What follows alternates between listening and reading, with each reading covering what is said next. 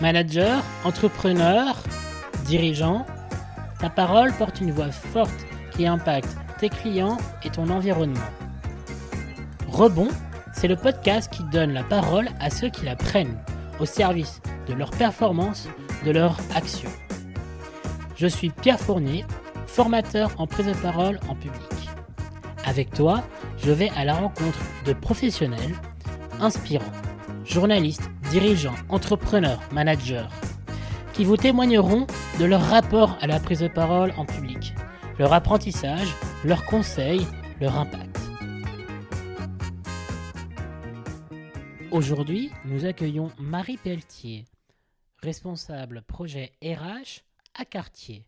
Et je pense que très souvent, la prise de parole, pour moi, c'est une manière aussi d'aller interroger les personnes autour de moi, d'apprendre, d'apprendre, euh, d'apprendre de ces personnes, d'apprendre de mon entourage. Cet épisode se fera en trois parties. Voici la seconde. Vous retrouverez le premier épisode dans la description de ce podcast. Partons ensemble maintenant à sa rencontre. Quel lien t'as eu avec la prise de parole quand tu as été enfant? C'est une bonne question. Je prends quelques minutes quand même pour réfléchir. moi, je dirais que la parole chez moi, elle a toujours été assez spontanée. Ça fait partie de ma personnalité. Alors, euh, pour les auditeurs, avec Marie, on se connaît depuis plus de 15 ans, donc... Euh, oui, exactement. donc, je confirme ce qu'elle dit. Et même au-delà au -delà de, au -delà de l'adolescence, mais vraiment, quand j'étais enfant, voilà, je, moi, je me vois vraiment très spontanée dans ma prise de parole. J'ai une prise de parole, moi, je, je caractériserais quand même souvent mes échanges par de la curiosité. Je suis quelqu'un de très curieux, et je pense que très souvent, la prise de parole, pour moi, c'est une manière aussi d'aller interroger les personnes autour de moi, de d'apprendre, d'apprendre, euh, d'apprendre de ces personnes, d'apprendre de mon entourage. Pour l'anecdote, j'ai pendant longtemps pensé être professeur, être enseignante. Et euh, finalement, j'ai laissé ce projet euh, quand, quand j'ai grandi. Mais à l'origine, c'était un, c'était en tout cas un métier qui m'intéressait. Et quand j'étais enfant, ça m'arrivait régulièrement de faire cours devant ceux qui voulaient. Alors, voilà, c'était. j'ai un, un, petit frère qui a été très patient. Mais, euh, mais voilà, c'est en tout cas. Voilà, mais il a peut-être beaucoup appris avec toi. Un hein aspect de mon enfance. Potentiellement, je pense. Et qu'est-ce que la, la, prise de parole t'a aidé ou t'a fait prendre. ou t'a appris en termes de compétences, de savoir-faire, de savoir-être actuellement et dans ton métier aussi? Donc là, je vais faire le pont avec une autre activité qui, pour le coup, euh, c'est comme ça, ça peut, ça peut ne, ne, pas avoir beaucoup de liens, mais pourtant, pour moi, ça en a énormément, c'est la musique. Parce que dans le cadre de, moi, de mon enfance, euh, depuis, depuis que je suis vraiment euh, très jeune, je fais de la musique. Et je me suis en particulier formée en conservatoire. Dans les conservatoires, on a des auditions, on a des examens devant un public. La prise de parole, elle est très spécifique parce que pour moi, pour moi c'est une forme de prise de parole de jouer avec un instrument de musique. C'est pas forcément comme ça qu'on le vit étant enfant, surtout en conservatoire, parce qu'il y a cette pression de réussir ses auditions, ses examens pour passer à, l'étape d'après. Mais en réalité, c'est extrêmement, extrêmement formateur. Par la musique, on, a une, prise de parole qui est complètement différente, on doit trouver d'autres repères. Et en même temps, la manière dont on vit avec son instrument permet de l'exporter dans le domaine de la prise de parole. Euh, en tout cas, moi, dans la manière dont je le vis aujourd'hui, ce que je peux faire avec mon instrument, avec un groupe de musiciens par exemple, donc le fait de partager ma voix à mon instrument avec d'autres musiciens, cette écoute que je vais développer, je pense que j'utilise les mêmes compétences, en tout cas j'utilise les mêmes clés dans la prise de parole. Euh, et dans une réunion par exemple avec des, membres de mon équipe, je, je vais être vraiment dans, cette même dynamique d'ouverture. Alors évidemment ça va pas passer par les mêmes choses, mais pour moi il y a vraiment un lien. Dans la musique, il y a... Euh, y a un point que je trouve essentiel, c'est. Je sais pas si. Euh, tu, es, tu es plus musicienne que moi, donc euh, tu me dis si je me plante. Aucun problème. Mais il y a le fait de, un, transmettre de l'émotion. C'est clair. Et pour n'importe quelle prise de parole, publique ou privée, relationnelle ou amicale, ou, si tu veux influencer les autres, si tu n'as pas d'émotion, tu es sûr que ça marche pas. Alors, ce qui est, ce qui est assez drôle, c'est que ça me fait penser que j'ai une, une, personne de mon entourage qui vient de lancer aussi son, son entreprise en freelance, comme, euh, comme toi, euh, sur comment on pratique la musique en se détachant du stress en public. Mon avis, vous auriez des choses à vous dire. et donc, elle s'appelle Camille Verleil. Et ça me fait vraiment penser à, ce qu'elle fait parce que a vraiment les mêmes problématiques. Jouer en public, ou prendre la parole en public, on se, on heurte aux mêmes difficultés, à son rapport à son corps aussi. On en a pas, mal parlé déjà, mais mais il y a vraiment cet aspect-là. Alors dans la musique, euh, ça va passer par les doigts, ça va passer par le souffle, suivant son instrument. Euh, mais c'est le chant, exactement. C'est vrai que c'est très, lié. Et, je, pense que euh, l'exercice, il est, il est difficile parce que on doit créer cette relation avec l'autre. Alors comme tu dis, il y a l'émotion. Et, euh, et, c'est vrai qu'on n'est pas tous sensibles aux mêmes choses notre interlocuteur, il va pas être sensible aux mêmes choses, y compris dans la musique. Il y a des gens qui vont être très sensibles à la technique, à la musicalité, à un style de musique, à un instrument plutôt qu'à un autre. Donc voilà, c'est des choses qui sont finalement qui se reprochent vraiment de la prise de parole en public. D'où la connaissance de l'auditoire aussi un peu avant pour savoir clair. comment, euh, quelles sont les références euh, pour être le plus adapté possible, euh, pas forcément d'un point de vue que technique, mais sur la forme en tout cas. Et puis il y a aussi deux autres éléments qui sont totalement contradictoire quand, quand on débute la prise de parole, mais qui est aussi très lié avec la musique, c'est comment tu gères les silences. Oui. Et comment tu gères Complètement. Les, les, enfin, les, les, temps qui sont entre les notes de musique. Quoi. Complètement. Et, Complètement. et en prise de parole, c'est exactement. Moi, c'est c'est la chose que je vois tout de suite, enfin, et que j'entends tout de suite au bout de 20 secondes. C'est est-ce que la personne maîtrise ses silences ou pas? Mm. C'est. Euh, c'est un élément fondamental. Pour moi, une prise de parole où il n'y a, a pas de silence, où euh, la personne est stressée, bah, tu décroches très vite. Et elle, est, euh, elle peut être bonne, hein, mais, euh, mais dès, que tu as juste des silences en plus, là tu passes de bonne à très très bonne. En ayant les mêmes termes, les mêmes phrases, les mêmes intonations, mais avec des silences, ça, ça impacte beaucoup. Mm. Tout à fait. Alors on parle des silences, il y a aussi la question de comment on finit une phrase, comment aussi, on, j'en parlais tout à l'heure, mais comment on arrive dans une intervention, comment on va se, par exemple si on fait une, une conférence, comment on va arriver sur une scène, comment on va ouvrir la parole? Oui, ça c'est un aspect qui est extrêmement important, c'est on va dire pour moi tout ce qui fait l'entourage d'une prise de parole qui a aussi beaucoup d'importance. Quel lien tu fais entre, entre prise de parole et ressources humaines dans ton quotidien? En quoi ça, ça t'aide à développer un esprit de confiance euh, mmh. avec tes équipes? Alors, moi, déjà, je vais parler pour l'équipe RH. Au global, euh, la parole, elle est omniprésente. Euh, dans une équipe RH, il faut imaginer que c'est euh, notre activité au quotidien, euh, je pense, d'interagir avec les collaborateurs, les managers, euh, les équipes. Alors comment ça se, traduit? C'est ça qui est, qui est, assez intéressant, c'est qu'il y a plein de formats différents. De l'entretien individuel euh, avec un collaborateur, avec l'entretien avec un manager, des entretiens avec avec euh, aussi des, échanges avec des équipes. J'en parlais tout à l'heure, mais le format aussi de session d'information auprès des collaborateurs ou des managers. Ça peut être aussi dans des mails, ça peut être des articles aussi qu'on fait sur notre intranet. Ça peut être aussi un contrat de travail parce que c'est une forme de, c'est une forme de parole à l'écrit, mais c'est aussi la base d'une relation avec un collaborateur, un contrat de travail. Le langage, pour parler plutôt du langage, c'est la base de notre, de notre métier pour moi. Et d'ailleurs, on a un vrai enjeu là-dessus sur euh, les mots qu'on met derrière, euh, derrière ce qu'on fait. Euh, parce que euh, on a un, en tout cas un cadre légal en France qui est très fort. Euh, des mots vont pas forcément vouloir dire la même chose. Et donc la manière dont on va communiquer aux collaborateurs va tenir compte aussi de cette contrainte-là. Donc pour moi, voilà, pour répondre à, ta question, la parole, elle est, elle est extrêmement importante. Créer aussi un climat de confiance, de parole libérée, c'est extrêmement important. Et c'est très difficile à mettre en œuvre parce que l'équipe RH, elle est souvent vue comme une fonction un peu, euh, enfin, je veux dire, administrative. C'est pas forcément à tort parce qu'on a vraiment un aspect euh, très, très, euh, très contraint, comme je disais, au niveau du cadre légal et très administratif, en particulier en France, avec tout l'aspect voilà, du contrat, toutes, les, toutes les normes qu'on a autour. Mais au-delà de ça, en tout cas, c'est pour moi très important d'avoir ce climat de confiance et de spontanéité avec le collaborateur, que qu'il ou qu'elle sache que notre porte, elle est ouverte si elle a besoin, s'il a besoin en tout cas, c'est vraiment ce qu'on essaye de développer, mais c'est vraiment difficile parce que euh, on a aussi ce côté euh, lien avec la direction euh, qui fait que c'est pas forcément toujours évident de créer ce climat de confiance. Et pourtant, je, voilà, je parle au nom de mes collègues, mais c'est vraiment un aspect qu'elles cherchent à développer, en particulier celles qui travaillent sur la RH de proximité. Maintenant, je vais parler de mon métier à moi. La parole, elle est, alors, elle est différente. Je pense qu'elle est plutôt axée sur le fait de fédérer autour d'un projet en particulier, moi, quand je travaille avec mes collègues sur des projets, c'est comment je les fais euh, adhérer, contribuer à un projet alors qu'elles ont une charge opérationnelle forte. Par hasard, tu serais pas une, une influenceuse ou, alors, influencer les gens par la parole je, sais pas si elles se sentent, je ne sais pas si elles se sentent influencées par ce que je fais. J'essaie en tout cas de. Fédérer, c'est important. Quoi. Voilà, de les fédérer, de les mobiliser. Euh, peut-être de les ouvrir sur d'autres pratiques, effectivement. Alors, au-delà de l'influence, euh, je pense que voilà. Mais plutôt de les éveiller sur des pratiques un peu différentes. Parce que dans mon poste, je vais aussi avoir cette. Euh, dans la gestion de projet, je vais aussi avoir la, partie benchmark, où je vais aller aussi regarder ce qui peut se faire soit dans d'autres entités de notre organisation, soit en externe. Et de partager aussi ces bonnes pratiques avec elles, c'est leur apporter, on va dire, un peu du souffle en dehors de ce qu'elles peuvent faire d'habitude ça marche, ça marche pas, c'est intéressant, c'est pas intéressant, mais au moins on en discute. Et j'aime beaucoup aussi euh, apporter, on va dire, cette, euh, cette fenêtre ouverte.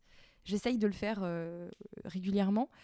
Et, la parole avec, avec mes collègues, c'est voilà, vraiment ça, c'est comment je vais, je vais réussir à, à, rentrer dans, dans, leur quotidien avec les projets qu'elles ont à mener, comment je vais les accompagner.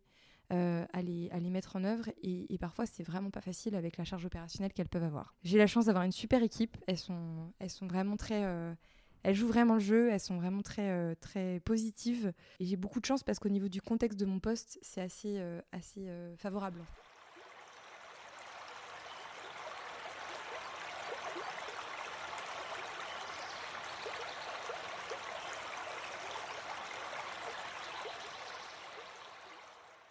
Quelle a été ta pire prise de parole que tu as faite et qu'est-ce que tu as appris?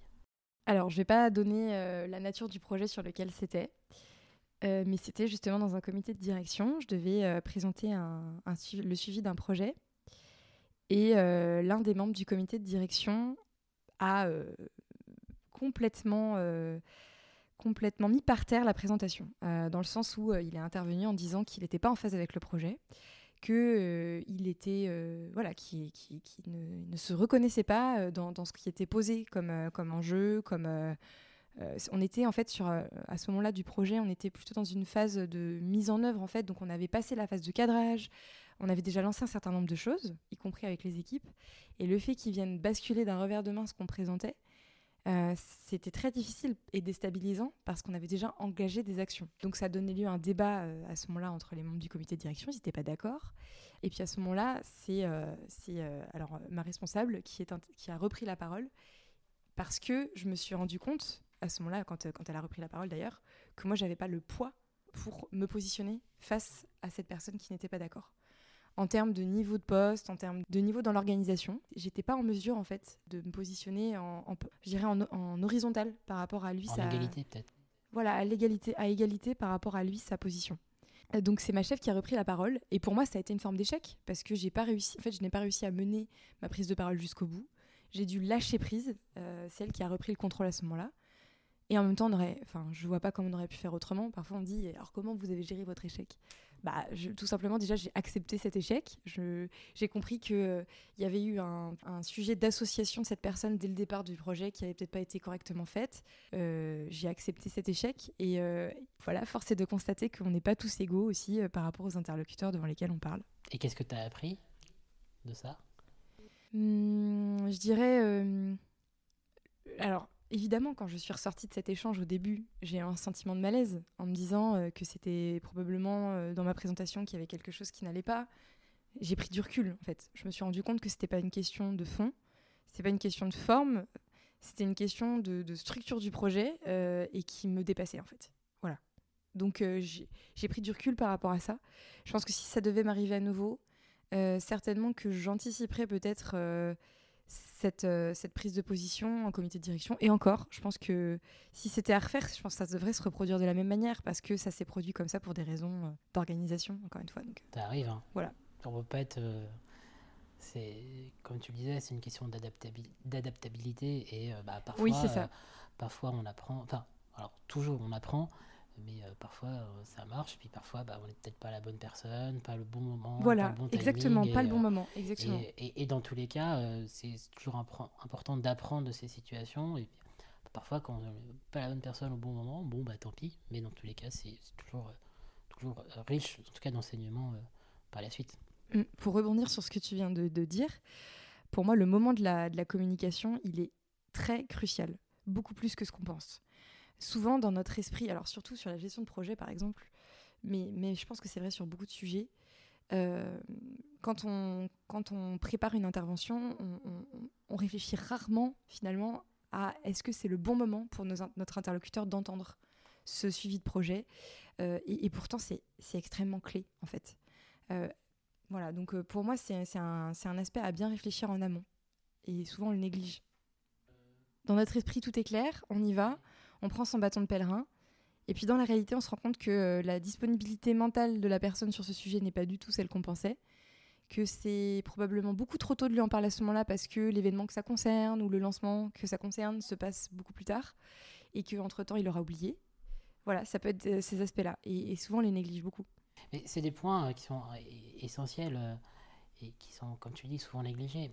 moi, c'est moi, j'ai fait beaucoup de prises de parole avant dans différents cadres. Et moi, la, chose qui m'a le, un des éléments qui me guide, c'est de me dire à qui je parle et euh, la chose, enfin, la, personne la plus importante quand je prends la parole, c'est jamais moi, mais c'est le public en fait. Et ou l'auditoire ou les collaborateurs. Euh, et en fait, c'est prendre en compte le public, l'auditoire ou les collaborateurs dans le but de comment faire pour les embarquer, tu parlais d'embarquer, euh, de, fédérer, bah, dans, dans, la, dans la parole que je, que je vais faire. Quoi. Et, euh, et, donc ça implique de bien connaître en amont, d'avoir bien préparé en amont bah, le, sa prise de parole avant.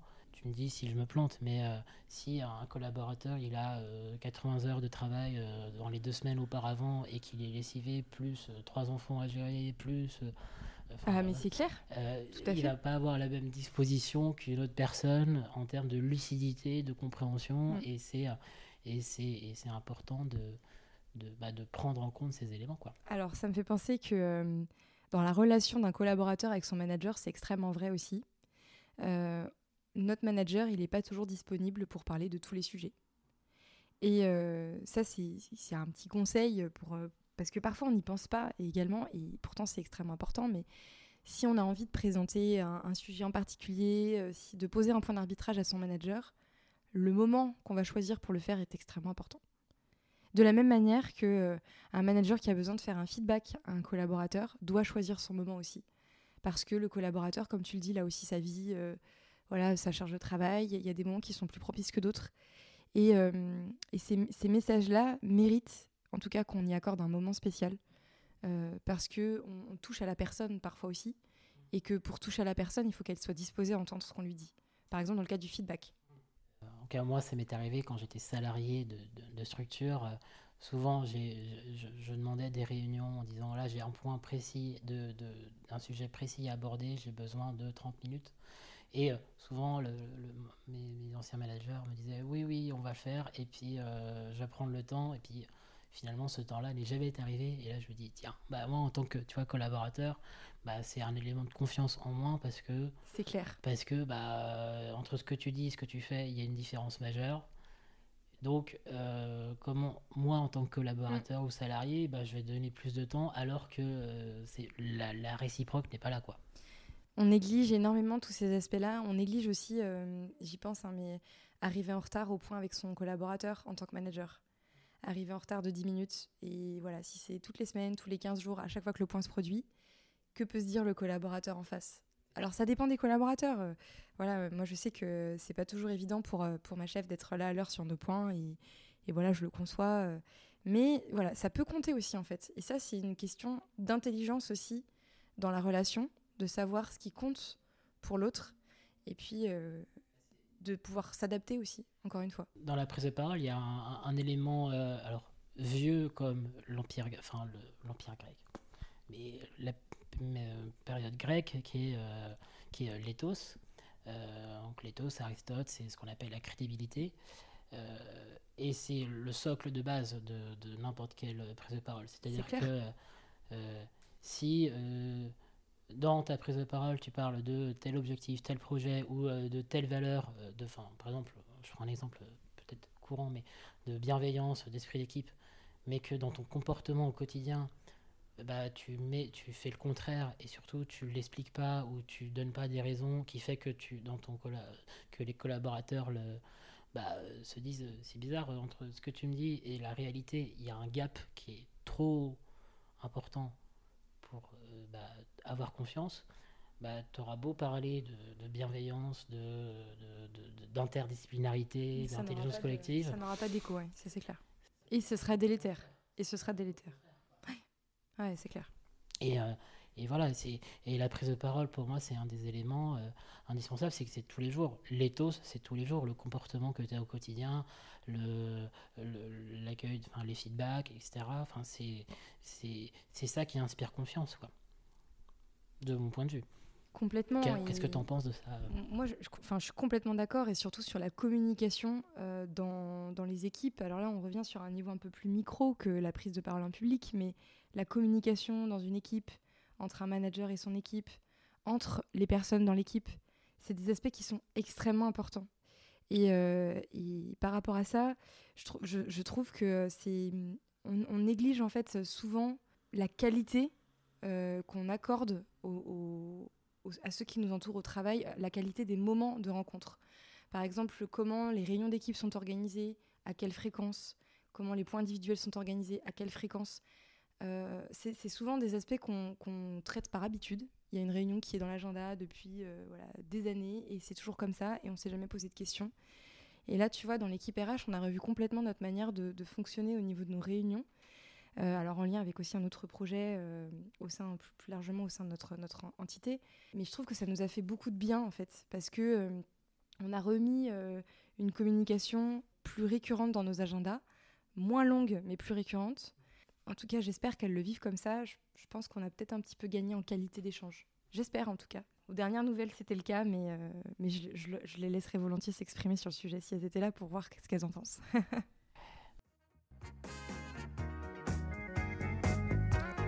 si cet échange t'a plu, n'hésite pas à t'abonner et à mettre 5 étoiles sur ta plateforme de podcast préférée. Tu peux aussi la partager à tes proches qui seraient sans doute inspirés par ce témoignage. En attendant les prochains épisodes, tu peux retrouver ma newsletter, des conseils une fois par semaine pour progresser en prise de parole. Parle bien, fais-toi confiance, bonne journée à toi et à bientôt pour une nouvelle rencontre.